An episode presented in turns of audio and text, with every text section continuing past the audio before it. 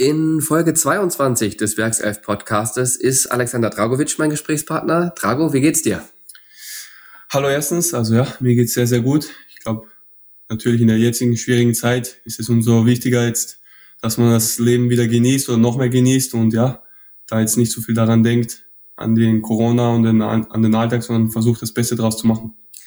Genau, du sagst es. Wir befinden uns gerade im April 2020. Das muss ich immer erwähnen, weil so ein Podcast ist ein zeitloses Format. Das heißt, es kann auch sein, dass einige Werkself-Fans oder andere Fußballbegeisterte diesen Podcast in drei Jahren hören und denken, na, was war denn da? Warum diese Aussagen? Klar, wir haben momentan die Corona-Zeit. Corona hält die Welt in Atem. Wie gehst du mit dieser Zeit um, die ja für uns alle nicht ganz einfach ist? Ja, ich glaube, jedem geht's gleich fast. Ich meine, es ist keine einfache Situation. Man versucht auch immer das Beste draus zu machen oder man muss das Beste draus machen, ganz klar.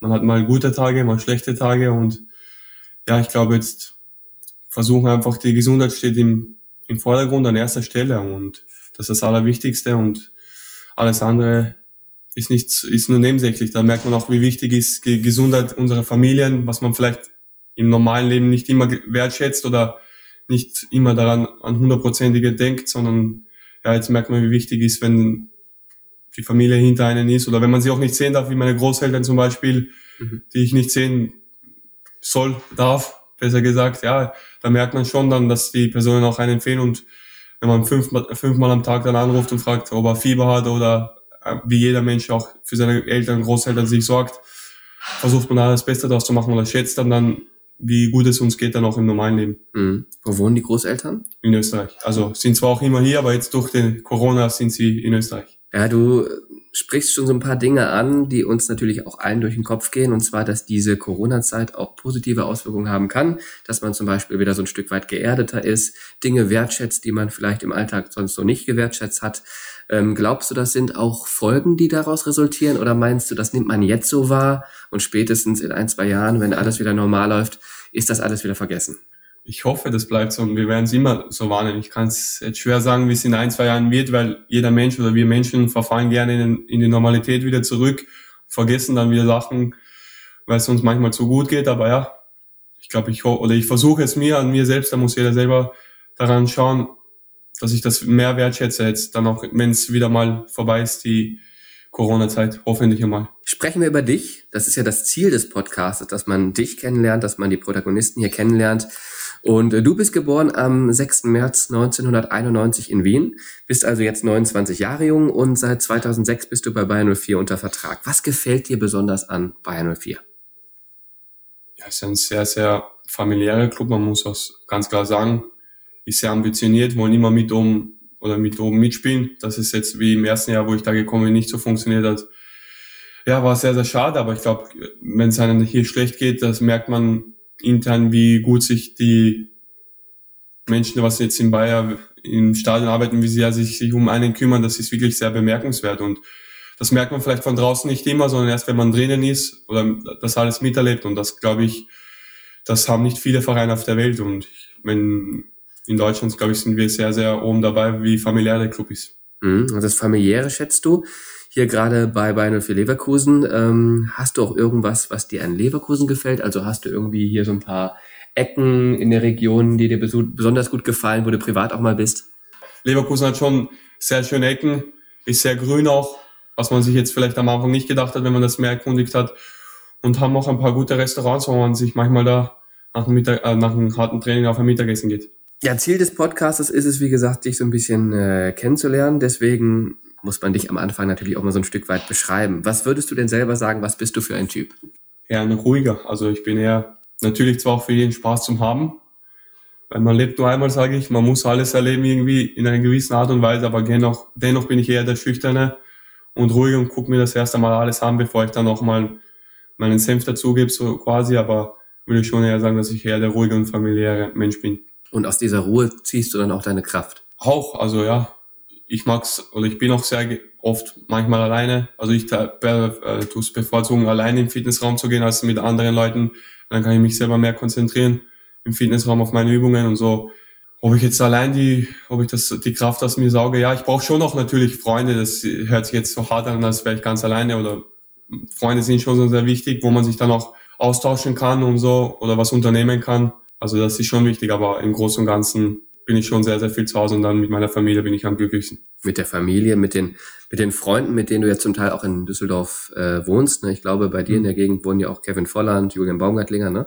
Nadim und gegenüber von mir. Nadim, genau. Fahren wir auch immer gemeinsam, also jetzt in der Zeit nicht gerade, aber sonst fahren wir oft immer gemeinsam zum Training und sehr, sehr wichtig oder ich sage mal, ist auch wichtig, dass man außerhalb vom Platz was unternimmt, weil das zeichnet dann auch eine Mannschaft aus, wenn man am Ende des Tages dann vielleicht den Erfolg hat oder nicht, wenn wir uns zusammenschweißen. Natürlich ist klar, dass wir jetzt nicht 25 Spieler die besten Freunde sein können. Jeder sind verschiedenste Charakterien. Aber dennoch, glaube ich, ist es wichtig, dass man da uns, dass wir uns auch außerhalb vom Platz gut verstehen. Was ist für dich generell wichtig im Leben? Also nach welchen Werten und Idealen richtest du so dein Leben aus? Das ist eine sehr gute Frage. Ich lebe da einfach drauf eigentlich hin. Ich, natürlich, jeder Mensch hat Ziele, so wie ich auch, und versuche die so best wie möglich zu ermöglichen. Aber ich sage einmal, es bringt sich jetzt nicht irgendwie ein hoch ein Ziel zu setzen, weil es kommt dem meistens alles von alleine und deswegen lebe ich dahin und versuche das Beste draus zu machen, von Tag zu Tag, von Monat zu Monat und von Jahr zu Jahr. Also Ehrgeiz ist auf jeden Fall so eine Komponente. Ähm, Familienmensch bist du auch, ne? Hat man schon so ein bisschen rausgehört? Ja, gehört dazu. Ich glaube, wenn man nicht ehrgeizig ist, wird man nie erfolgreich sein, Erfolg haben in dem, was man machen will oder machen tut. Sei es jetzt im Fußball oder dann nach dem Fußball in irgendeiner Art und Weise, was man sich dann, in welchen Weg man dann auch einschlägt. Ich glaube, Ehrgeiz ist sehr, sehr wichtig, aber man muss auch einen gesunden Ehrgeiz haben, weil man, man darf jetzt sich auch nicht zu ehrgeizig hineinfressen, weil das geht dann auch oft nach hinten los. Ich glaube, das ist dann die Kunst, dass man da den gesunden Ehrgeiz erkennt. Du hast in deinem Leben schon eine Menge gesehen und erlebt. Ähm, du hast in fünf Ländern gespielt, in Österreich, in der Schweiz, in der Ukraine, in England und in Deutschland und bist mit 80 Spielen für die österreichische Nationalelf der Spieler mit den meisten Länderspielen im aktuellen Bayern 04 Kader. Inwiefern haben dich diese zahlreichen Erfahrungen geprägt? Sehr. Ich glaube jetzt, ähm, ich hatte überall sehr, sehr schöne Zeiten. Mit Basel haben wir eine sehr, sehr erfolgreiche Mannschaft, glaube ich, wenn ich mir jetzt angucke, mit Shakiri, Chaka, Salah, also mit dem Sommer, der was jetzt zweimal bei Gladbach ist, also eine sehr, sehr geile Mannschaft gehabt, der sehr erfolgreich gehabt. Dann in Kiew haben wir auch für unsere Verhältnisse eine sehr erfolgreiche Mannschaft gehabt und Erfolge gefeiert.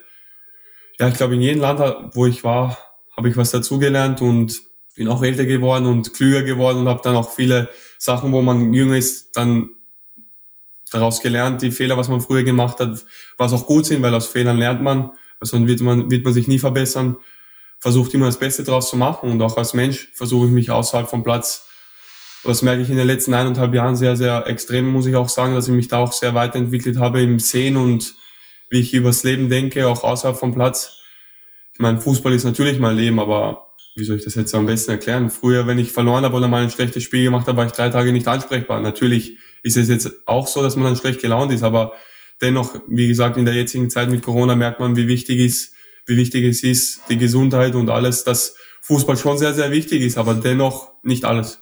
Du hast jetzt gerade über viele sportliche Komponenten gesprochen, ähm, Fehler, die man gemacht hat, die man jetzt nicht mehr macht, wie man als Spieler reift, aber eben auch diese menschliche Komponente interessiert mich sehr, weil das ist ja schon auch alles sehr unterschiedlich. Jetzt Deutschland, davor oder zwischendurch mal England, Ukraine, der Osten, wo du natürlich auch eine ganz starke Verbindung hast, weil deine Eltern in, äh, in einem Vorort von Belgrad geboren mhm. sind.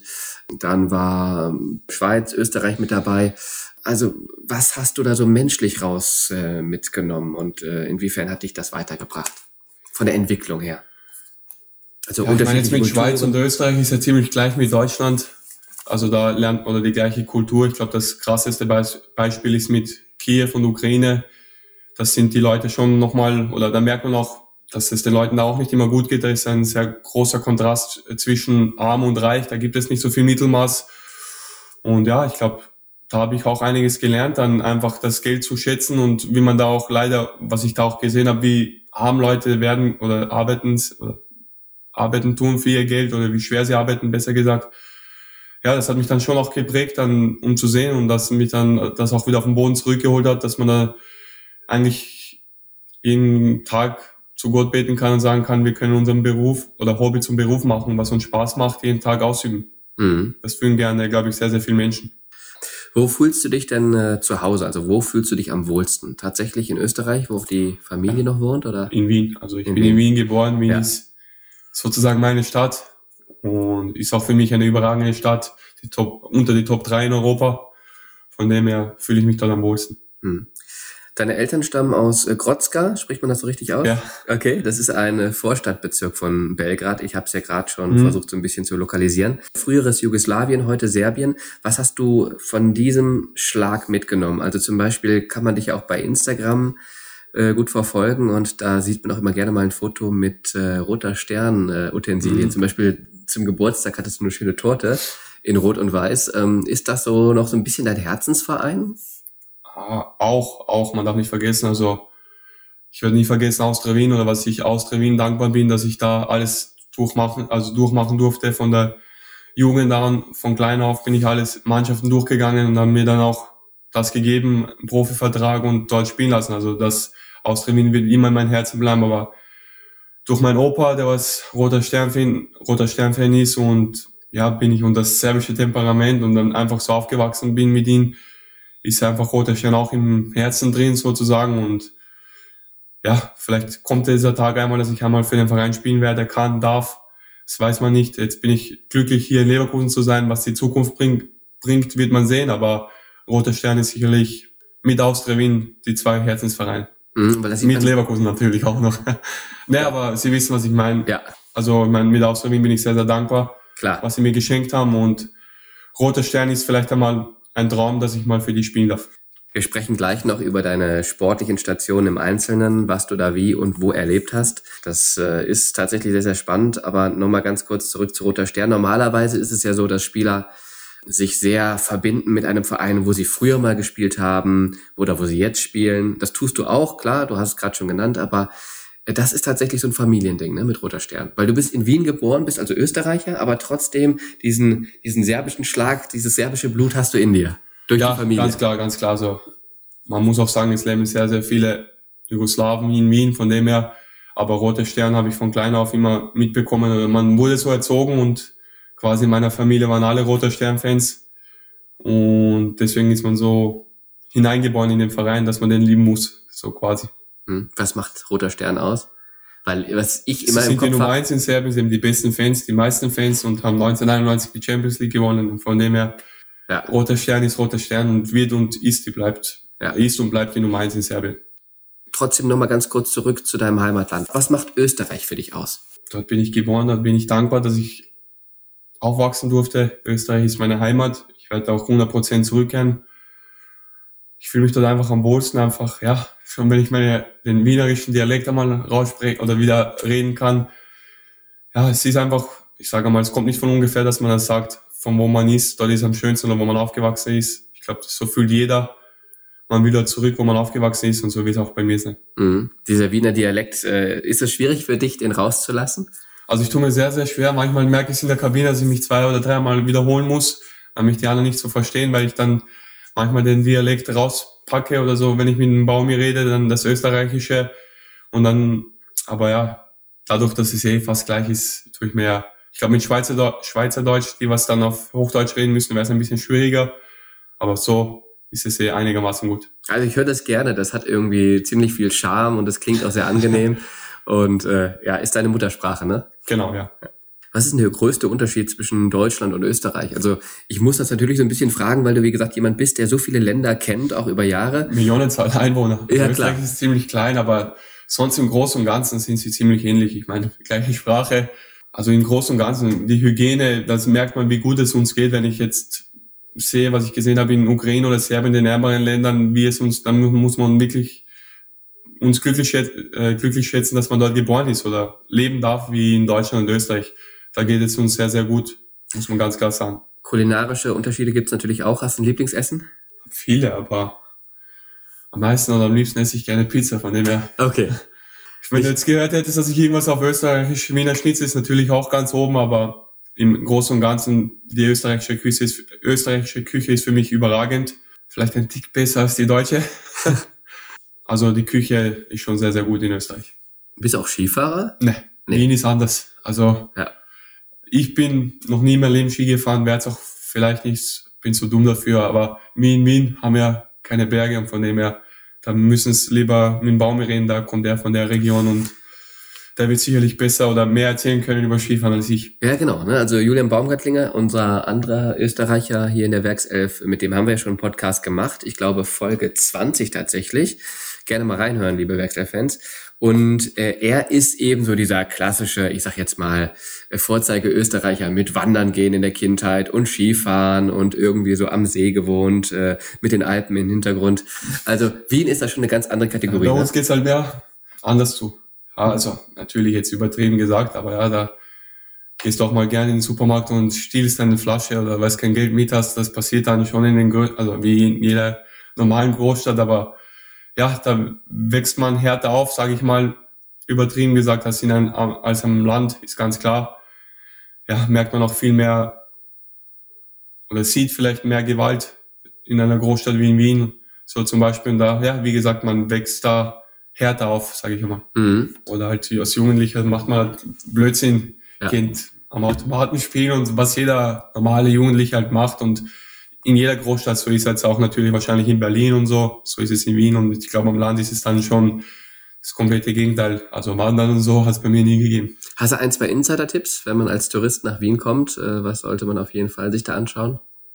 Ich glaube, der Wiener Prater ist natürlich ein Muss, wenn man da hinkommt und das Havelstadion, wenn das Nationalteam spielt. Okay. naja, aber ich meine, mit Wiener Prater ist natürlich sehr, sehr schön. Dann der Tiergarten ist auch für Touristen sehr schön zum Ansehen. Das Problem ist, wenn man dann dort aufgewachsen ist oder dort lebt, dann schätzt man diese Sachen dann nicht mehr oder geht dann auch nicht mehr hin. Ich weiß gar nicht, das letzte Mal, wann ich wieder im Tiergarten war, aber wenn ich jetzt wem was empfehlen würde, dann würde ich ihm das sofort empfehlen, dass man dort hingeht und das sich mal ansieht. Okay, das ist notiert. Deine Familie wohnt komplett in Österreich, also Großeltern und Vater, Mutter oder? Ne, also Großeltern leben in Wien und meine Mutter lebt in Amerika. Bist du auch ab und zu mal? Selten, selten. Ich war zwar, jetzt wie ich mal in Miami war, war weil sie in Tampa leben, bin ich dort auch zu Besuch natürlich hingegangen, aber ist ja nicht jetzt gerade ein Katzensprung nach Amerika hinzufliegen und dann im Winter haben wir ja nicht so viel Urlaub, deswegen im Sommerurlaub fliege ich jetzt, dann bleibe ich lieber in Europa. Aber wenn sich die Chance ergibt, natürlich besuche ich sie. Das heißt, das bleibt dann oftmals bei einem Telefonat Skype oder ja, FaceTime. Heutzutage gibt's ja schon alles, aber ja, ja. genau, größtenteils oder 90 Prozent sieht man sich dann nur übers Handy. Geschwister hast du nicht, ne? Zwei. Zwei, zwei Geschwister, ja. ah, okay. Halb Bruder und halb Schwester halt. Da hast du auch einen guten Kontakt?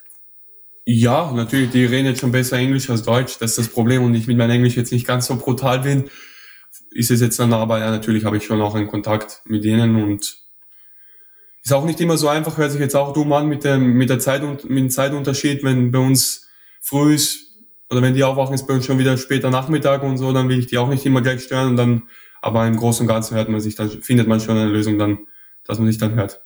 Also eine internationale Familie, eine internationale Karriere, alles das zeichnet dich aus. Ja, wir müssen natürlich trotzdem noch mal so ein bisschen schauen, äh, wie du jetzt speziell tickst. Was zum Beispiel bringt dich besonders gut und gerne zum Lachen? Dumme Sprüche vom Baumi. also da ist er brutal. Also, naja, also nicht zum Lachen. Lustige Sachen, also so wie der Baumi, der ist ein sehr, sehr lustiger Mensch. Da lache ich sehr, sehr viel in seiner Gegenwart. Ja, sonst, ja, was bringt mich sonst zum Lachen? Ja, einfach Späßchen. Wie gesagt, ich bin für jeden Spaß zum Haben und mache auch gerne jeden mit. Und ja, das Leben, ich sehe, man lebt nur einmal, von dem man muss das Leben genießen. Was macht dich traurig? Also die Kehrseite, wo sagst du, ähm, das nimmt mich schon auch mit? Vieles, ich glaube, ja. Auf mich bezogen oder, oder eher aufs Generelle. Ist jetzt dann. Wie du magst, beides gerne. Das macht mich traurig. Auf mich bezogen natürlich, wenn ich schlecht spiele oder wenn wir verlieren, bin ich natürlich sauer, traurig. Warum, weshalb? Weil ich will immer das Bestmöglichste oder für den Verein, für die Mannschaft tun. Und wenn es mir nicht gelingt, dann ist man natürlich sauer und traurig. Und sonst so generell, wenn man jetzt sieht, wie es einigen Leuten geht, speziell jetzt auch dann in Serbien oder in, in der Ukraine, natürlich macht es dann einen traurig irgendwie oder schätzt es dann auch glücklich, dass es uns so gut geht oder traurig, dass den Menschen jetzt so schlecht geht. Also du nimmst auch äh, Anteil an dem, was passiert, verfolgst auch die Nachrichten oder? Mittlerweile jetzt nicht mehr, weil es gibt ja so viele Verschwörungstheorien, beziehungsweise jetzt in der Corona-Zeit, dass man, ich weiß da gar nicht mehr, was ich glauben soll, ohne die Politik anzugreifen, ist besser da, darin jetzt gar nichts zu sagen. Aber ja, da ändert, die ändern ja auch jede Woche gefühlt ihre Meinung und da weiß man ja auch nicht mehr, was richtig und falsch ist. Von dem her versuche ich jetzt so gut wie möglich die News auszusch auszuschalten und versuche einfach das Beste draus zu machen und ja, einfach von Tag zu Tag zu leben.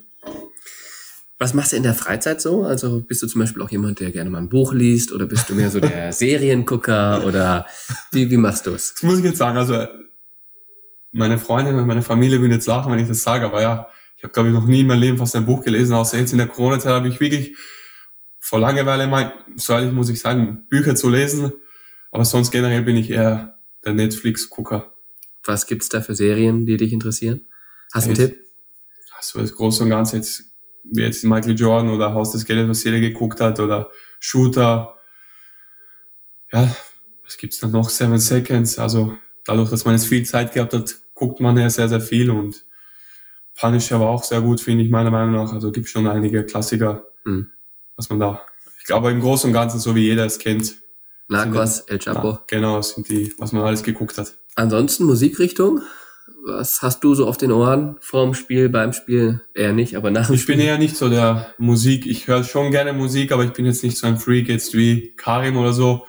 Bei mir ist leider, ja, wie soll ich sagen, jetzt nicht so Deswegen rede ich da nie mit, meistens mit der Musik, weil ich schon mehr Balkanmusik höre, Jugo-Musik höre als R&B und Hip-Hop, von dem her tue ich da nicht immer viel mitreden. Hast du eine serbische Band, die du da empfehlen kannst, so wenn jemand so richtig Balkanmusik mal hören möchte? Ja, ich glaube jetzt für die Europäer ist es sehr, sehr schwierig jetzt nach, also nicht nachvollziehen, aber dass da der Musikgeschmack ist dann schon eher sehr, sehr ostlastig mit der Balkanmusik. Also ich kenne sehr, sehr wenige Europäer oder in meinem Freundeskreis, die was Österreicher sind, denen das auch dann gefällt. Mhm. Sondern eher dann eher gefällt wirklich nur fast den Balkanleuten die Jugendmusik. Man muss mit der Kultur aufgewachsen sein. Oder? Ja, deswegen, ich verstehe auch die Leute natürlich, dass sie es dann auch nicht mögen, wenn man jetzt früher in der, in der Vergangenheit mal in einen Jugo-Club gehen wollte, dass dann meine Freunde, weil ich größtenteils österreichische Freunde gehabt habe in der Jugend, dass sie dann nicht dahin gewollten, ist klar. Also hatte ich immer Verständnis dafür und deswegen rede ich da oder versuche da auch dann nicht immer mitzurennen. Und, aber generell bin ich jetzt nicht so der Musikfreak. Also deswegen bist du auch nicht DJ in der Kabine? Naja, also da bin ich, glaube ich, an letzter Stelle. Also ich mische mich da auch nie ein und versuche da auch nicht jetzt irgendwie mich einzumischen, sondern überlasse das die Show sozusagen in Karim. Und der macht das okay? Der macht's gut, der macht's super. Von dem her sehr abwechslungsreich. Wo wir gerade thematisch in der Kabine sind, äh, wie kann man sich das so vorstellen? Wie läuft das ab? Nehmen wir mal so eine Situation, zum Beispiel vor dem Spiel.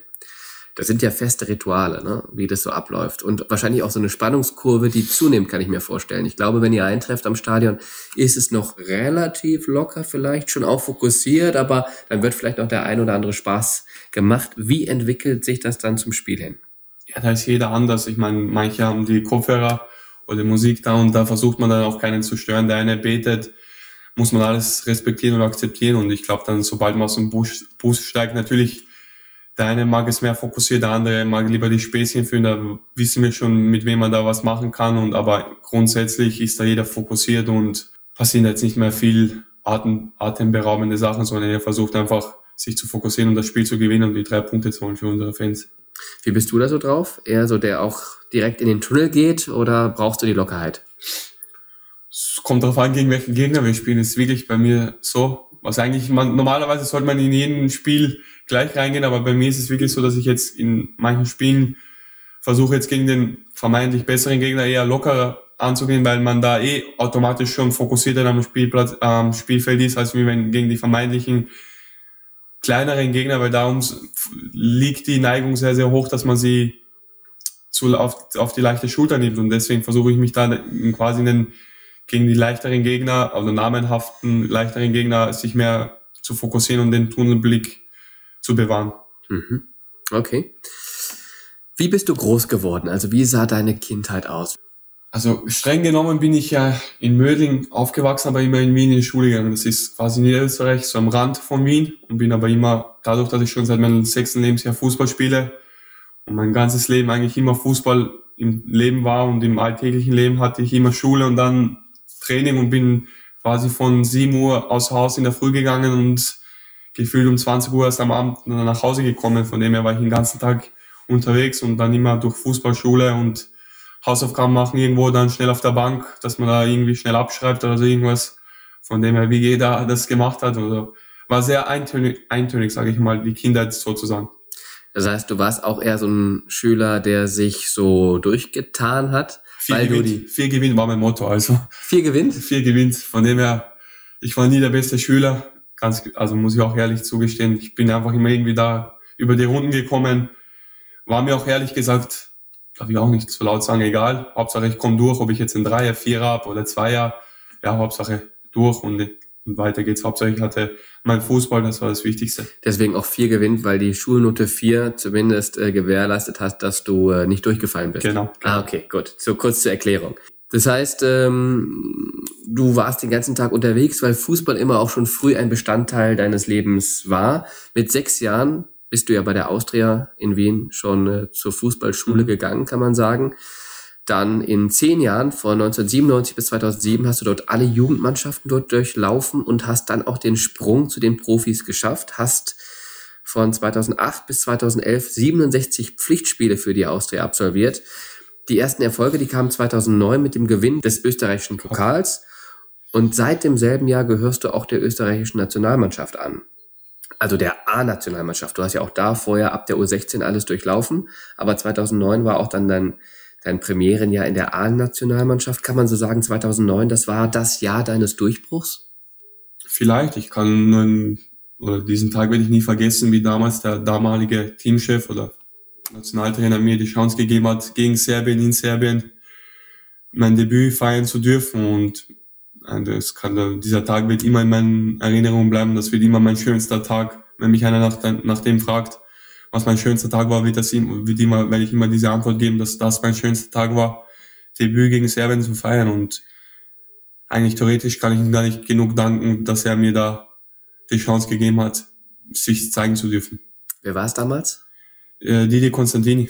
Ah, okay. Richtig, stimmt. Ist ja jetzt auch schon, ah, ich muss kurz rechnen, elf Jahre her und äh, dann spielen wir das nochmal ganz kurz nach. Also dann hat das Telefon geklingelt. Du wusstest vorher noch von gar nichts oder wie war das?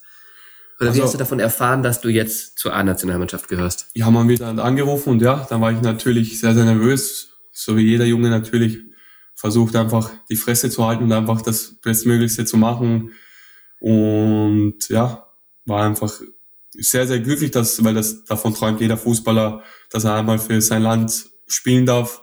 Und diese, wo dieser Tag gekommen ist, wo ich mittrainieren durfte, war quasi so ein kleiner, oder ist ein kleiner Traum in Erfüllung gegangen, dass man für sein Land spielen darf. Ja. Hat er selber angerufen, also der Cheftrainer? Ja, okay. genau. Hat, er gesagt, so, ja. Didier Konstantini hier, ähm, du bist ein guter Junge, ab sofort darfst du mitmachen, oder, oder wie mm. war das? So genau auf die, genau Genau, Worte kann ich jetzt nicht nennen, aber er hat gesagt, du wirst halt einberufen, gib dein Bestes, du hast gute Leistungen gezeigt äh, bei Austria Wien und ja, gib dein Bestes und wir werden dich einladen und dass du schon mal von mir das weißt und nicht von den Medien und natürlich war ich gleich mal baff und war natürlich gleich auf die Haarwurzel motiviert, weil ich gleich unbedingt dahin wollte und, versuch, und mein Bestes geben wollte natürlich. Ja wie war die Reaktion auf den Anruf? Also hast du erstmal irgendwie eine Flasche Sekt aufgemacht oder Champagner nein, oder was du feiern nein. oder was hast du gemacht? Oder erstmal die Familie informiert. Wie, wie lief das? Also wie muss man sich das vorstellen? Weil keiner, keiner, der zuhört, wahrscheinlich hat jemals einen Anruf bekommen vom Nationaltrainer, du darfst jetzt in der Nationalmannschaft spielen. Deswegen müssen wir uns das jetzt nochmal ganz kurz vorstellen.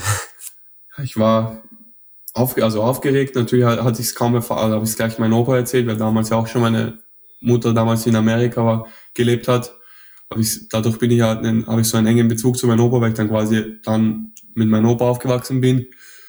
Dadurch kommt noch Roter Stern und habe dann natürlich gleich meinem Opa erzählt und auch dann meine Mutter.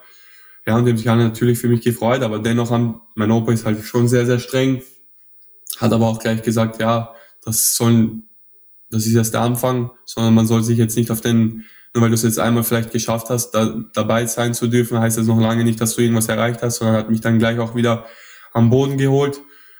Dennoch auch, aber auch gefreut natürlich. Und ich glaube, das ist auch sehr, sehr wichtig für, für die Jungen, dass man da, oder dass man Eltern hat, die was sich da auch immer am Boden zurückholen, weil heutzutage verfällt man sehr, sehr schnell in das, dass man, wenn man jetzt ein gutes Spiel macht, dass man gleich glaubt, man ist Cristiano Ronaldo oder Messi. Und dennoch ist es sehr, ich glaube daran, dass es wichtig ist, dass man dann noch Mitspieler oder Eltern hat, die was dann auch einen am Boden an die Realität holen. Mhm. Du hast deinen Großvater jetzt schon ganz, ganz oft erwähnt. War das immer so dein Bezugspunkt auch in der Kindheit? Ja, kann man schon sagen. Ich meine, durch ihn bin ich durchs Fußball gekommen. Er ist, ja, ich meine, das wissen auch wir Ostländer und die Ostländer haben da sehr, sehr viel Druck als Kind mit Fußball auch, weil quasi man muss da Fußballer werden. Natürlich wollte ich es auch, aber man muss immer gut spielen, wenn man so, also da hat man schon ein bisschen mehr Druck als wie jetzt in die in Europa, sage ich mal, sondern wenn, das ist einfach die Kultur, das Temperament, so wie jetzt, sage ich mal, die Türken, Serben, Kroaten, da ist das Temperament schon ein bisschen anders als wir in Österreich. Mhm. Okay, also ein bisschen strenger, ein bisschen härter. Ja, also wenn man da mal schlecht spielt oder so, ja, war man schon auch in der Jugend, man musste eigentlich immer quasi gut spielen. Fehler waren nicht erlaubt, obwohl das menschlich ist. Sogar Fehler, sage ich mal, ist gut, weil aus Fehlern lernt man ja. Wenn, wenn du alles perfekt machst, wirst du nie dich weiterentwickeln können. Und wenn du gut schon gut gespielt hast, heißt, hat, hat er noch immer gesagt, du hast scheiße gespielt, so quasi. Von dem her, du warst nie gut genug. Und deswegen hat man da immer dann Druck. Du musst Fußballer werden, du musst der Beste werden, der Beste sein in der Mannschaft, noch mehr tun als alle anderen. Und so wird man dann quasi erzogen. Mhm. Hat der Druck nie auch dafür gesorgt, dass du vielleicht so ein bisschen mal den Spaß verloren hast? War das immer nur Motivation oder vielleicht auch ja, mal so ein... Lügen. Es gibt sicherlich Tage, wo man da das auch als Druck empfindet. Aber ich glaube, den meisten Druck macht sich jeder Spieler selber. Ich glaube, da jeder selber, jeder Spieler will sich selbst dafür belohnen für das, was er dann die Woche trainiert oder die Jahre investiert hat. Und wenn er mal ein schlechtes Spiel macht, glaube ich, ist er jeder Spieler selber auf sich selber am meisten sauer, böse, enttäuscht. Aber der Großvater hat alles verfolgt, ne? Deine ganze Karriere, der war auch selber oftmals wahrscheinlich im Stadion, bei den Spielen. Ähm. Jedes Spiel eigentlich außer. Also in der Schweiz ist auch jedes Spiel mit auswärts gefahren, in Österreich natürlich auch. Also war immer live dabei. Mhm. Auch hier in Leverkusen schon gewesen? Ja, ja, natürlich. Aber ich meine, auswärts hier in Deutschland ist es nicht so einfach, jetzt wenn man in München spielt oder sind es schon ein paar größere Distanzen, aber sonst ist er bei jedem Heimspiel dabei. Die erfolgreichste Zeit hattest du in der Schweiz, würde ich jetzt einfach mal behaupten, beim FC Basel. Da hast du von 2011 bis 2013 gespielt. 77 Einsätze hattest du dort und hast jedes Jahr den Schweizer Meistertitel gewonnen. 2011, 2012, 2013 plus Schweizer Cupsieger bist du geworden 2012 und 2011 und 2013 hast du auch noch den Uhren Cup gewonnen. Für die, die das nicht kennen, das ist so der bedeutendste Cup oder das bedeutendste Turnier der Schweiz. Das heißt, du bist aus dem Feiern gar nicht mehr rausgekommen.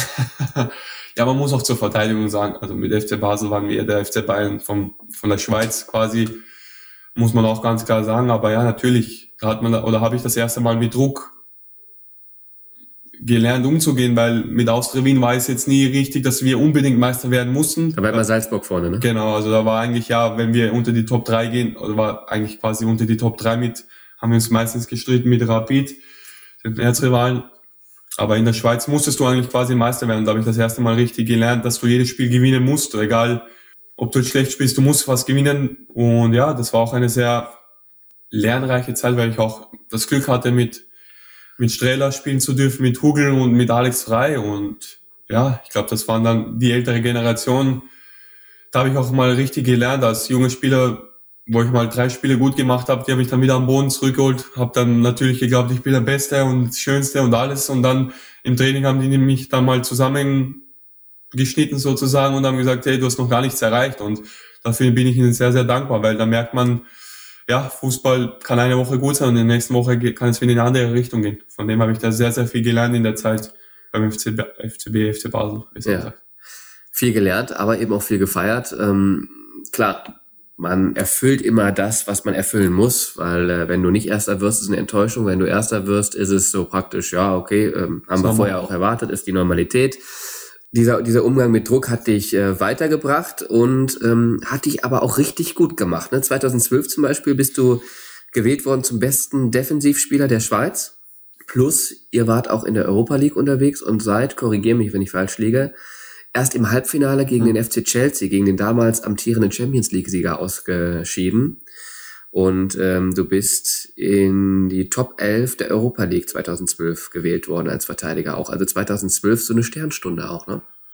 Ja, wir hatten, wie ich schon vorher, vorher schon mal erwähnt habe, eine brutale Mannschaft. Die Mannschaft hat richtig, oder da hat's richtig Bock gemacht zu spielen. Wir haben richtig geile Spieler gehabt. Die Mischung war überragend zwischen alt und jung. Und ja, natürlich habe ich da auch meinen Teil dazu beigetragen, aber dennoch glaube ich, der Schlüssel zum Erfolg war ganz klar diese drei Spieler, was ich jetzt genannt habe, mit Streller, Frei und Hugel, die was da das Sagen hatten und die haben uns dann auch geführt und ich glaube da, oder ich bin ihnen sehr, sehr dankbar, dass ich da das erleben durfte. Was ist denn der Unterschied zwischen der österreichischen und der Schweizer Liga? Hat das so ein Niveau oder ist die eine nochmal so ein bisschen stärker als die andere? Das wollen jetzt wahrscheinlich die Österreicher nicht gerne hören, aber ich glaube, die Schweizer Liga ist schon eine Stufe höher einzustellen, auch in puncto Stadien, in puncto Zuschauerschnitt, da sind sie schon, weil in Österreich hast du ja quasi weniger Zuschauer mit, hast du Rapid, Austria und Sturm Graz, selbst Salzburg hat keine, nicht so viele Fans, sagen wir so mal. Und ja, also da würde ich schon sagen, dass die Schweizer eine Stufe höher einzustellen sind. Ist auch vom Spielerischen her waren die immer, wenn ich jetzt, wenn ich damals beim FC Basel war, hatte ich ja noch sehr, sehr viel Kontakt mit den Austrian-Spielern. Wir waren quasi damals mit dem, mein erster Trainer beim Basel war Thorsten Fink. Wir waren denen eigentlich ein Jahr, eineinhalb Jahre voraus mit, der Spiel, mit dem Spielsystem, was dann erst nach Österreich gekommen ist, nach eineinhalb Jahren. Von dem her waren die Schweizer da schon immer ein bisschen ein, den Österreichern einen Schritt voraus. Mhm. Also wenn ich das als Laie so betrachte von außen, würde ich sagen, die Schweizer Liga hat so ungefähr das Niveau, also in Summe, der deutschen zweiten Bundesliga und die österreichische Liga vielleicht dritte Liga in Deutschland? Oder ist das falsch in der Wahrnehmung?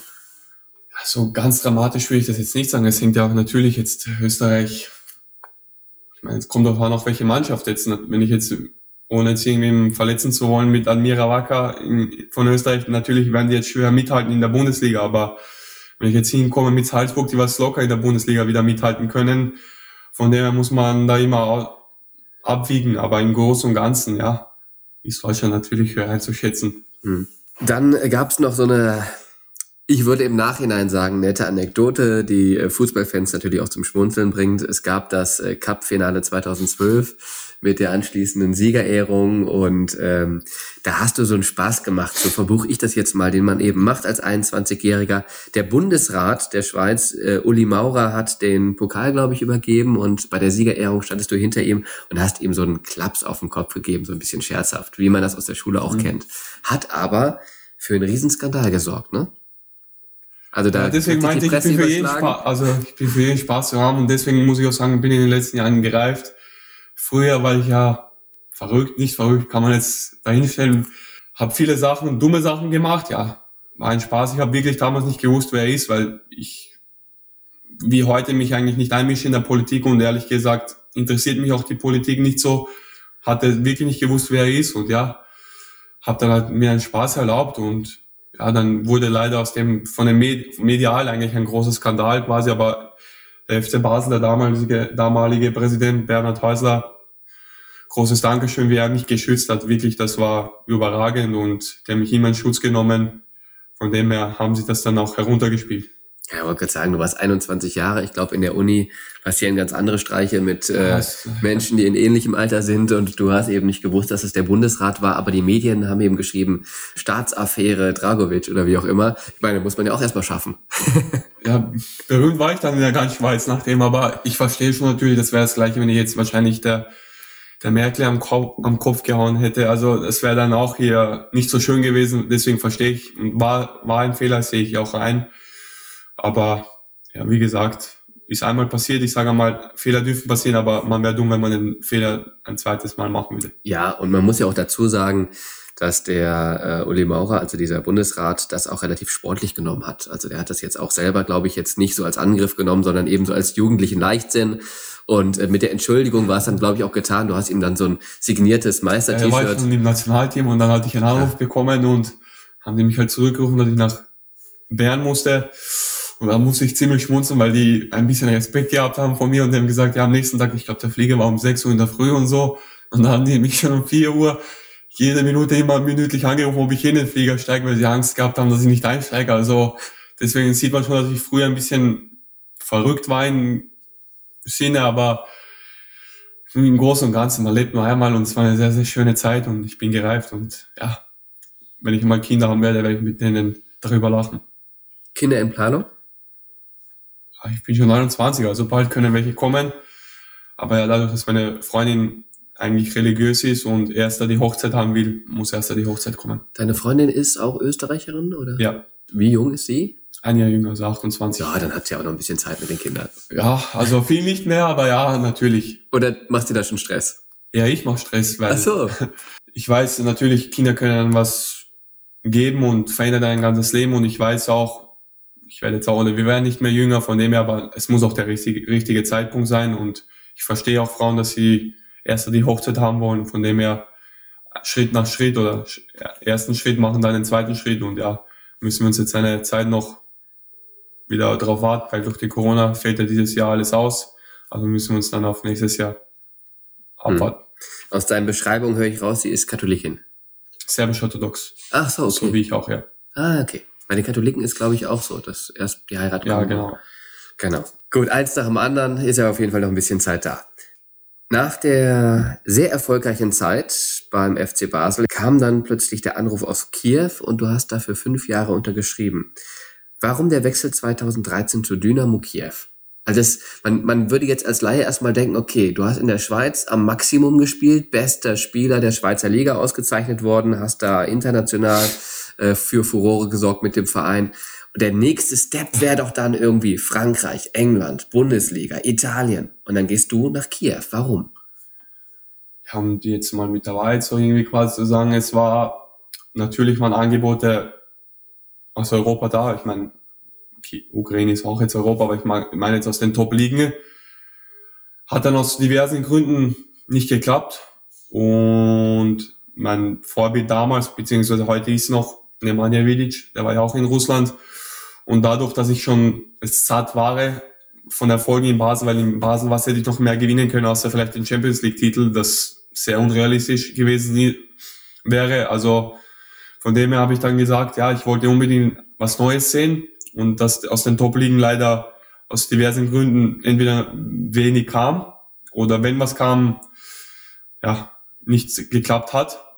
Und ja, dann wollte ich, ist halt auch Kiew gekommen und dann habe ich halt auch den Werdegang von Vidic verfolgt, der auch über, zwar über Russland, aber zu Man United gekommen ist.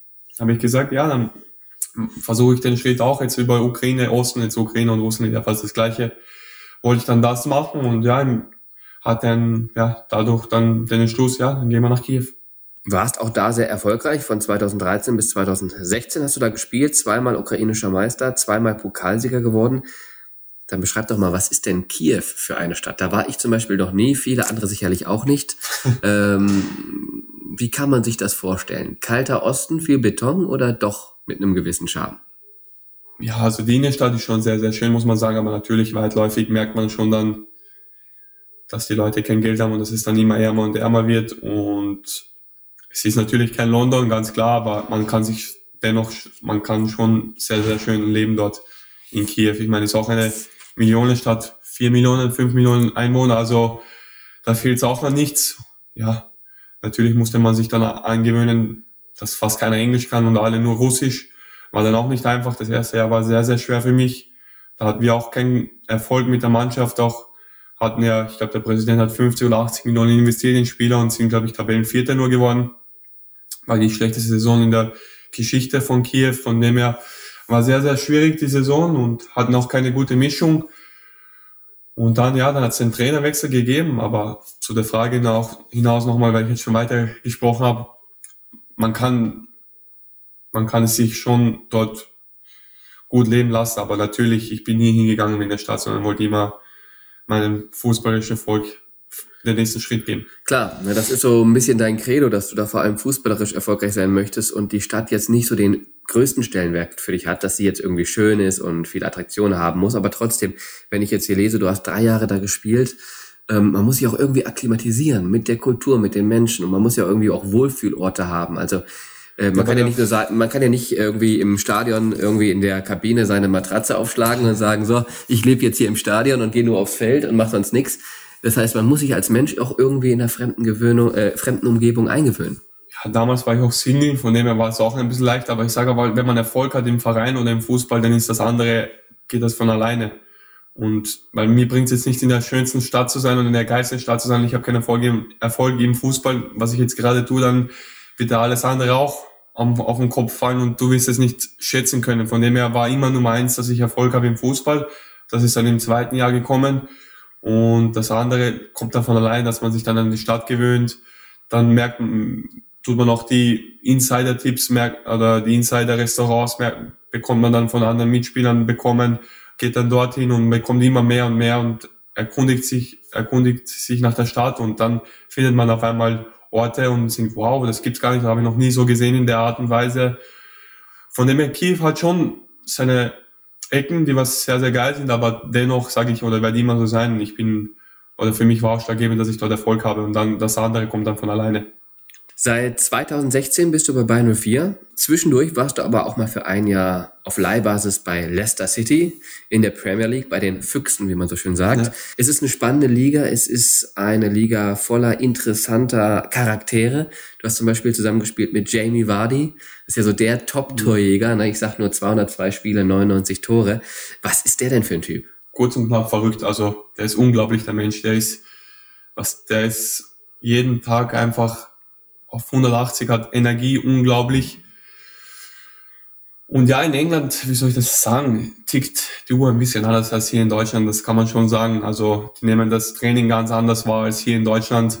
Wenn du dort einmal zwei Trainings in der Woche scheiße trainierst, juckt das keinen dort. Von dem her, du musst am Wochenende 100% geben, auch selbst auch wenn du verlierst. Das ist, glaube ich, der größte Unterschied zwischen Deutschland und England ist, du kannst ja mal auch ein Spiel verlieren, aber wenn du 100% gegeben hast, wirst du trotzdem dort gefeiert. Und hier in Deutschland merke ich schon, wird alles, natürlich musst du gewinnen, das ist das Wichtigste, aber kann ja mal sein, dass du ein Spiel verlierst, aber wenn du 100% gibst, wird hier meistens auch hier alles schlecht geredet, obwohl nicht alles schlecht ist. Und ich glaube, das ist dann schon der größte Unterschied hier zwischen Deutschland und, und England. Okay, also die Betrachtungsweise ist ein bisschen differenzierter in England. Genau. Der Fußball an sich härter?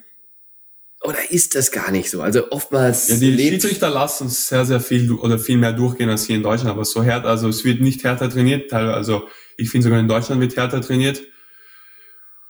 Das Einzige, was in England ist, sie gehen halt sehr, also viel mehr in die Kraftkammer von, von sich aus, von alleine. Aber sonst am Platz wird hier in Deutschland viel mehr trainiert. Also so war es auf jeden Fall bei Leicester. Ich weiß jetzt nicht, wie es bei den anderen Vereinen ist. Aber dadurch, wie ich jetzt mit, mit der Anautovic bei West Ham war oder der Brödel bei Watford, die ich jetzt auch im Nationalteam nach dem gefragt habe, war es auch ziemlich ähnlich wie bei uns bei Leicester. Es wird einfach dadurch härter gespielt, weil der Schiedsrichter viel mehr durchgehen lässt. Hierzutage, heutzutage, ja, in Deutschland gibt's, wird teilweise manchmal zu kleinlich gepfiffen, braucht man fast einen Schreien und der Schiedsrichter pfeift schon. Also, ja, von dem her, ich will jetzt keinen jetzt irgendwie jeder, die sind auch nur Menschen, machen, wollen auch nur ihr Bestes geben, so wie wir Fußball auch Fehler machen, machen die auch ihre Fehler. Von dem her, ich glaube, das ist auch deswegen wird dann England als härteste Liga dargestellt. Wo wird denn der bessere Fußball gespielt? Oder welche Liga hat das höhere Niveau? Die Bundesliga oder die Premier League? Ich persönlich finde, dass Deutschland viel schwieriger zum Spielen ist als England. Natürlich muss man sagen, dass England die größeren Stars hat. Aber ja, kann man wieder darüber streiten. Aber ich glaube schon, dass dadurch, dass jetzt mit, mit den Weihnachtszeit und dass man da gar keine Pause hat, einfach in, in dem Ende des, des Monats im Dezember zehn, äh, jeden zweiten, dritten Tag Spiel hat, in zehn Tagen, glaube ich, vier Spiele hat. Von dem her ist er schon intensiver in England zu spielen als hier in Deutschland. Die zwei Cups noch und so, also wenn man dann unentschieden spielt, dann hast du noch ein Rückspiel und so, also da, wenn du Pech hast, kommst du schon auf sehr, sehr viele Spiele dort in England. Nochmal ganz kurz, bevor wir das Thema England abschließen. Du hast gerade gesagt, Jamie Vardy ist so ein verrückter Typ. Äh, vielleicht eine Anekdote, die du hast? Von ihm, über ihm, mit ihm? Jetzt muss ich überlegen, was ich sagen darf. Also Alles. Er hört dir nicht zu. ja, also, wenn man jetzt guckt, also wenn er am Spieltag seine gefühlten 20 Red Bulls trinkt und seine Snus zu sich nimmt und eigentlich, ja, das ist einfach nicht quasi professionell sich auf das Spiel vorbereitet, aber dann beim Spiel ist er parat, das ist Jamie Vardy und dann gehst du raus zum Aufwärmen, macht er noch seine Späßchen und verarscht einen und so, wo man sich denkt, in 15, 20 Minuten ne, beginnt das Spiel und muss jetzt liefern und der ist noch quasi noch wenn er noch fünf Tage Zeit hätte. Er ist einfach immer für den Spaß da und einfach immer auf 180 quasi wie ein Duracell-Batterie einfach nie müde. Also kann man sagen, außerhalb der absolute Antiprofi und auf dem Platz der Megaprofi? Also von der, von den Klischees. Kann man sagen, ja, kann man so sagen, ja. Das stimmt. Irre. In Deutschland geht das nicht gut, okay. sage ich. Also in viele, also ich bin der Meinung, viele englische Spieler hätten Probleme in Deutschland. Hm. Weil die Kultur anders ist und hier anders es wahrgenommen wird, sich vorzubereiten auf ein Spiel wie in England. Also es hört sich jetzt irgendwie hart an oder so, irgendwie weiß nicht, wie ich das erklären soll, aber es ist ganz anders in England. Also selbst beim Abschlusstraining merkst du gar nicht, dass Abschlusstraining ist, da wird Späßchen gefeiert und hier in Deutschland, ja, merkt man schon, wann Abschlusstraining ist. Dann fokussieren sich schon alle und was auch natürlich am Platz gehört, aber dennoch, glaube ich, bin ich auch immer einer, der gehört, Späßchen gehören dazu. Natürlich muss man wissen, wann. Mhm. Ich finde das aber unglaublich spannend zu hören und ich finde das auch irgendwie gut und richtig so, dass es so ist, weil wenn es überall immer das Gleiche wäre, wäre es auch langweilig. Das stimmt. Dann gäbe es nichts mehr zu reden, nichts zu diskutieren. Das stimmt. Und du hättest gar nicht durch fünf Länder ziehen müssen. Was würdest du sagen, dieses eine Jahr hat es dich weitergebracht? Du hattest, glaube ich, elf Einsätze. Das heißt, du hast jetzt nicht jedes Spiel gespielt, aber du hattest deine Zeiten in der Premier League. Du hast die Saison Es war eine erlebt. schöne Erfahrung. Ob es mich weitergebracht hat, ganz klar glaube ich nicht. Das, dafür waren zu wenig Spieler. Dafür bin ich zu ehrgeizig. Ich will jedes Spiel spielen. Ich habe dort immer meine Leistungen gebraucht. Von dem her kann ich mir da nichts vorwerfen. Hat dann nicht so sein sollen. Es war eine schöne Erfahrung, mal zu sehen, wie der englische Fußball ist. Dass es gar nicht so, so hart ist, wie es dann auch im, Fuß, im Fernsehen rüberkommt, sondern dass man da mithalten kann. Von dem her war es eine schöne Erfahrung und ja, aber weitergebracht hat es mich nicht, weil man zu wenig Spiele und viel zu viel Strapazen, wenn man ausgeliehen ist mit da Auto anmelden, abmelden, Wohnung anmelden, abmelden und von dem her hat es mich, hat es mich mehr Stress gekostet, als es mich, als es mich weitergebracht hat, muss man ganz ehrlich sagen. Du bist der Spieler mit den meisten Länderspielen im aktuellen Kader der Werkself, hatte ich vorhin schon erwähnt. 80 Länderspiele hast du bis jetzt schon absolviert. Dein erstes Länderspiel, auch darüber haben wir schon kurz gesprochen, war das äh, am 6.6.2009 gegen Serbien, gegen die Heimat der Eltern. Was haben die dir denn vor dem Spiel gesagt? Oder auch gerade der, der Großvater? Ich habe den, also ich habe erfahren am Spieltag, dass ich spielen werde. Den habe ich dann auch gleich angerufen und ist dann den ganzen Tag im Auto herumgefahren von Nervosität und ja, natürlich waren alle nervös, war ausverkauftes Stadion noch in Roter Sternstadion im Maracana, von dem her, es geht nicht mehr oder es hätte nicht besser laufen können, außer dass wir vielleicht gewonnen hätten. Obwohl wir die bessere Mannschaft waren an dem Tag, haben wir zwar leider 1-0 verloren. Vielleicht noch, wenn wir gewonnen hätten, wäre das der perfekte vom perfekten Tag gewesen, aber dennoch, es war einfach ein unbeschreibliches Gefühl und für meine Familie auch, dass sie mich dort in Maracana sehen durften. Das wäre ja fast schon zu kitschig gewesen, wenn ihr dann noch gewonnen hättet. Aber das ist ja schon an sich so ein, so ein Ding, das kannst du dir eigentlich gar nicht ausdenken. Ne, also im Stadion von Roter Stern, wo du ja auch irgendwie so dein Herz noch hast an dem Verein, da zu spielen, mit der Nationalmannschaft dein erstes Spiel und so weiter und so fort. Wahnsinnsgeschichte. Die EM 2016.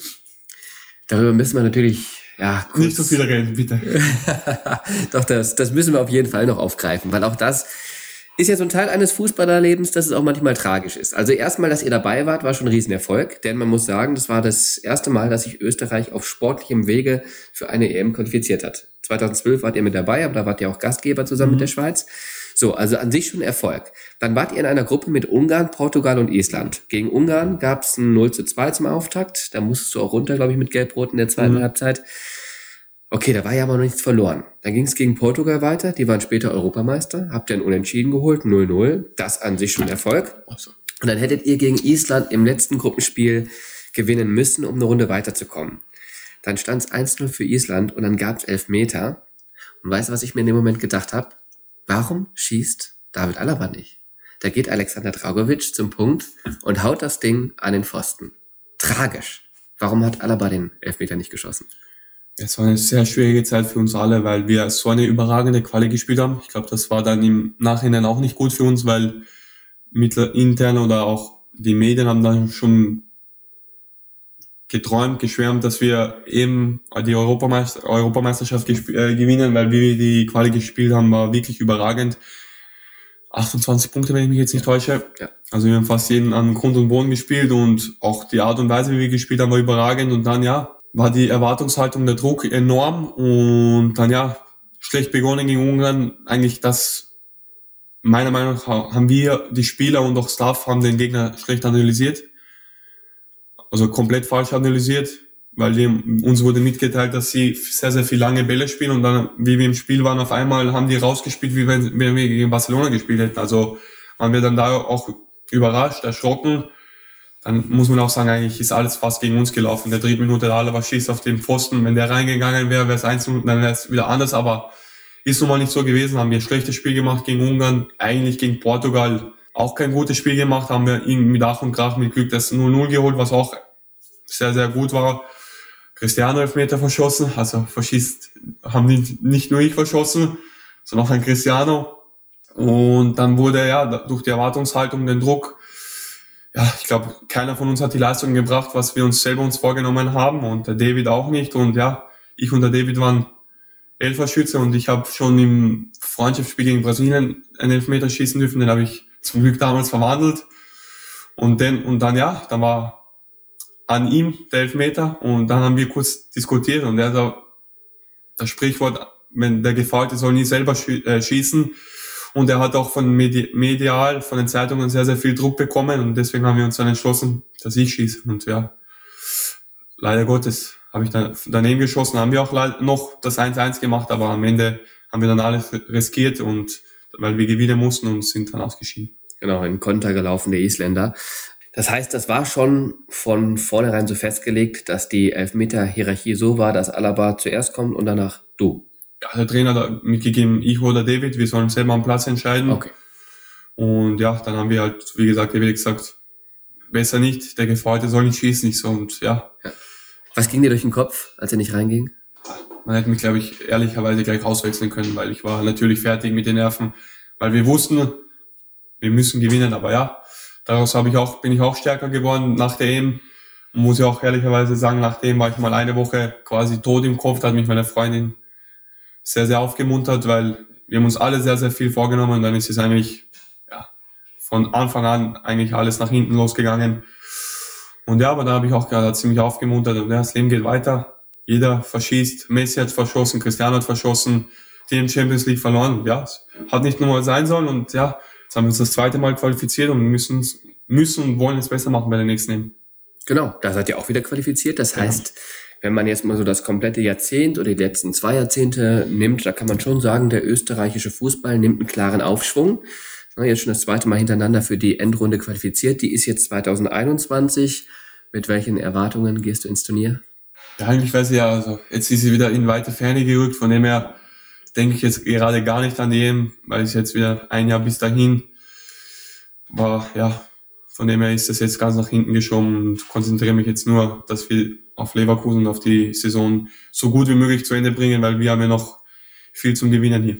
Oder können noch viel gewinnen hier. Ja, abschließend vielleicht. Ähm, was wäre so da deine Idealvorstellung? Ihr seid noch im Pokal dabei, im Halbfinale gegen Saarbrücken. Ihr seid in der Liga auf der 5, kurz hinter Gladbach.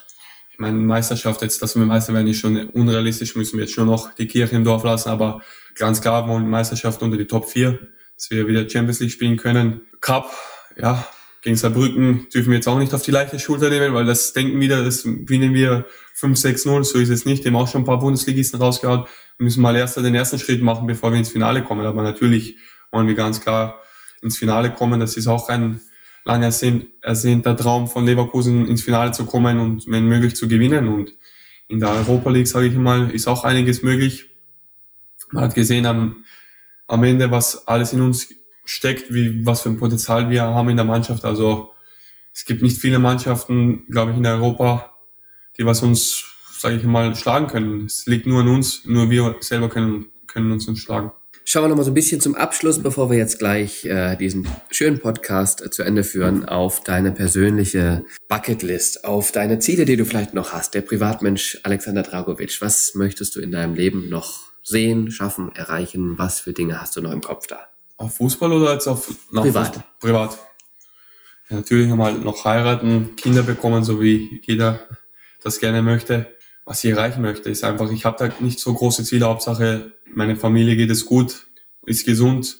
Das ist das Allerwichtigste, weil wenn es denen gut geht, dann geht es mir auch gut, weil ich bin ein Mensch, ich mag es lieber, wenn's, wenn meine nächsten Freunde, Familie, Freundinnen, Kinder mal vielleicht in der Zukunft, dass es ihnen gut geht, weil mir ist es lieber, dass es ihnen besser geht als mir und dann geht es mir automatisch auch gut. Und das ist einfach mein Ziel, woran ich lebe und das alles andere kommt von alleine.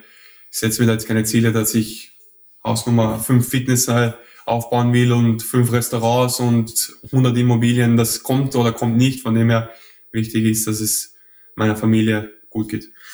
Ja, du hast jetzt äh, noch ein paar Jahre vor dir, würde ich sagen, als Fußballspieler, bis Verteidiger. Ich würde sagen, so bis 34 kann die Karriere noch Bisschen länger. gehen oder, so, oder länger noch. Okay, ja, genau. Je nachdem. Du bist ja auch von Verletzungen äh, verschont geblieben bislang. Das heißt, warum nicht auch bis 35, 36, 37? Wer weiß. Auf jeden Fall, du bist jetzt 29. Deswegen ist das jetzt noch so ein bisschen weit weg. Aber gibt's da schon so ein paar vage Vorstellungen, was du nach der Karriere machen möchtest?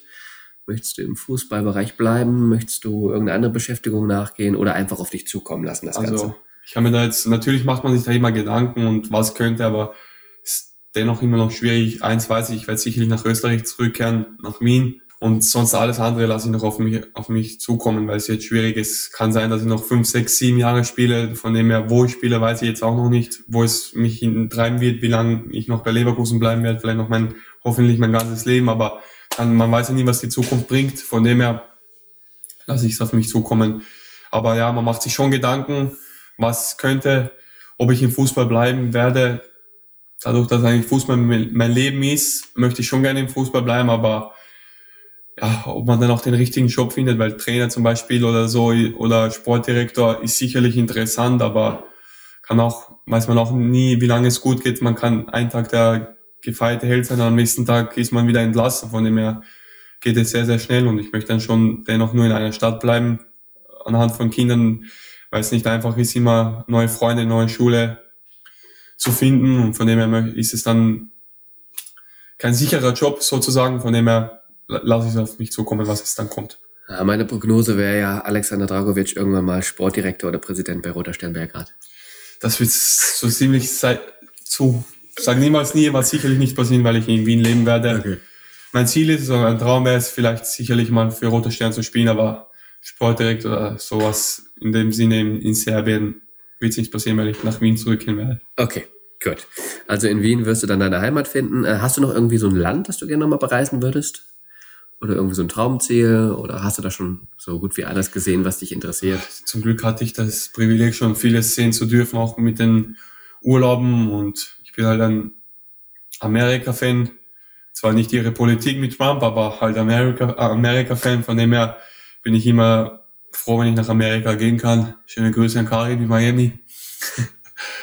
Von dem her bin Da muss ich, ich kurz einhaken. Gab es einen Insider? gibt's einen kleinen Insider, bleibt aber zwischen uns und von dem her darf ich nicht zu viel verraten. Oder sollte ich nicht zu viel verraten. Von dem her, ich bin immer glücklich, wenn ich in Amerika bin, weil ich das einfach liebe, wie die Menschen dort ticken, sind immer gut drauf, was ich wirklich sehr, sehr geil finde. Versuche ich umzusetzen, was nicht immer leicht ist, weil die sind wirklich von 365 Tagen, sind die 360 Tage gut drauf, was gefühlt die Amerikaner. Und äh, kannst ja auch mal hin, um deine Mutter zu besuchen. Insofern hast du da genug Gründe, nochmal hinzufahren. Schön. Dann ähm, bedanke ich mich für das nette, ausführliche Gespräch. Ich denke, so ein Dankeschön. bisschen besser kennen wir dich schon, wissen jetzt so ein bisschen besser, wie du tickst und äh, freuen uns, dich demnächst mal wieder hier bei uns in der Bayer Arena auf dem grünen Rasen zu sehen und wünschen dir für dein weiteres Leben und deiner Familie alles Liebe und Gute. Dankeschön.